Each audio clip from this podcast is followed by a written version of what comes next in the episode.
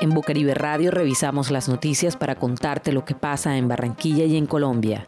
Escucha la revista de prensa de Bocaribe Radio de lunes a viernes por los 89.6 FM y www.bocaribe.net.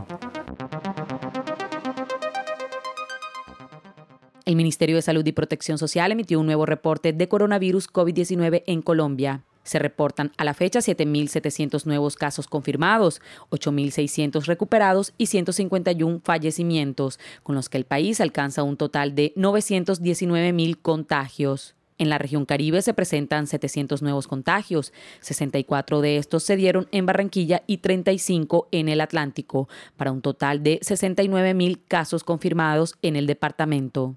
Esta noticia fue tomada de la página oficial del Ministerio de Salud para el 13 de octubre del 2020.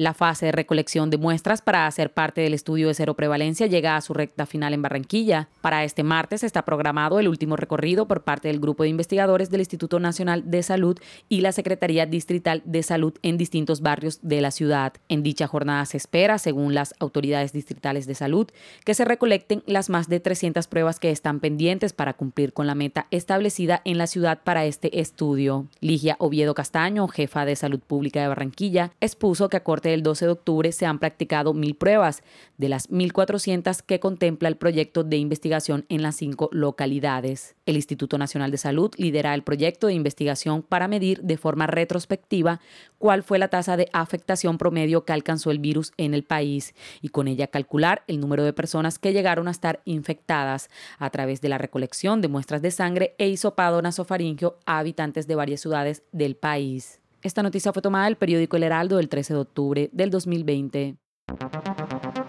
En Bucaribe Radio revisamos las noticias para contarte lo que pasa en Barranquilla y en Colombia. La Organización Mundial de la Salud advirtió este lunes que no es una opción dejar al nuevo coronavirus circular libremente para que la población adquiera la inmunidad colectiva, como algunos han sugerido. El director de la OMS, Tedros Adhanom, declaró en una conferencia de prensa que nunca en la historia de la salud pública se han usado la inmunidad colectiva como estrategia para responder a una epidemia y mucho menos a una pandemia. Es científicamente y éticamente problemático. Subrayó además que el concepto de inmunidad colectiva es utilizada en las campañas de vacunación y recordó que para la viruela se requiere que 95% de la población sea vacunada para que el 5% restante sea protegido. Para la polio la tasa es de 80%. El jefe de la OMS reconoció que ha habido discusiones sobre el concepto de alcanzar una supuesta inmunidad colectiva, permitiendo que el virus se propague, pero la inmunidad colectiva se obtiene protegiendo a las personas contra un virus y no exponiéndolas a él, subrayó finalmente el funcionario. Esta noticia fue tomada del portal de noticias Hora 724 el 13 de octubre del 2020. Las condiciones de hacinamiento y falta de higiene que las autoridades venezolanas mantienen a los cerca de 130.000 migrantes que han retornado al país provoca el incremento de la transmisión de la COVID-19. Así lo denunció este martes la ONG Observación de Derechos Humanos, HRW por sus siglas en inglés.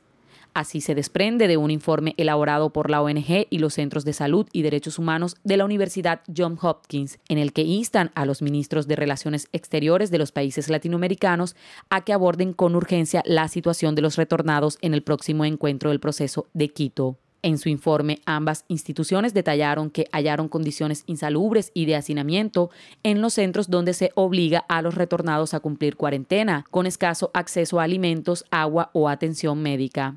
Aunque las condiciones de los centros varían considerablemente, según los datos recabados por la ONG, entre junio y septiembre la mayoría de los retornados que entrevistaron les indicaron que la capacidad de estos centros estaba seriamente desbordada y había múltiples personas en una habitación. Asimismo, aseguraron que no se aplica ningún estándar común a todos los centros, conocidos como puntos de atención social integral PASI, y que son administrados por funcionarios públicos o fuerzas de seguridad, incluyendo la Guardia Nacional Bolivariana. Por ello, las condiciones, al igual que el acceso para los trabajadores humanitarios, varía considerablemente dependiendo de quién esté a cargo.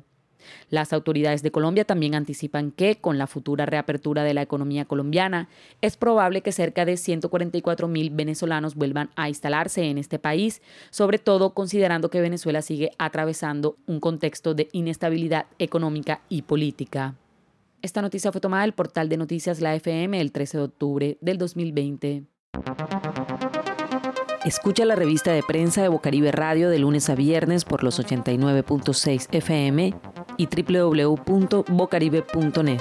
También puedes encontrar este contenido en SoundCloud.